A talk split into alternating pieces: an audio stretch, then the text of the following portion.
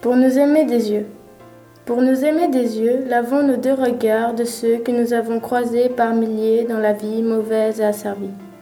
L'aube est en fleurs et en rosée et en lumière tamisée, très douce.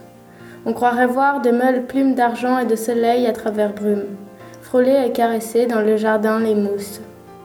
Nos bleus et merveilleux étangs tremblent et s'animent d'or miroitant.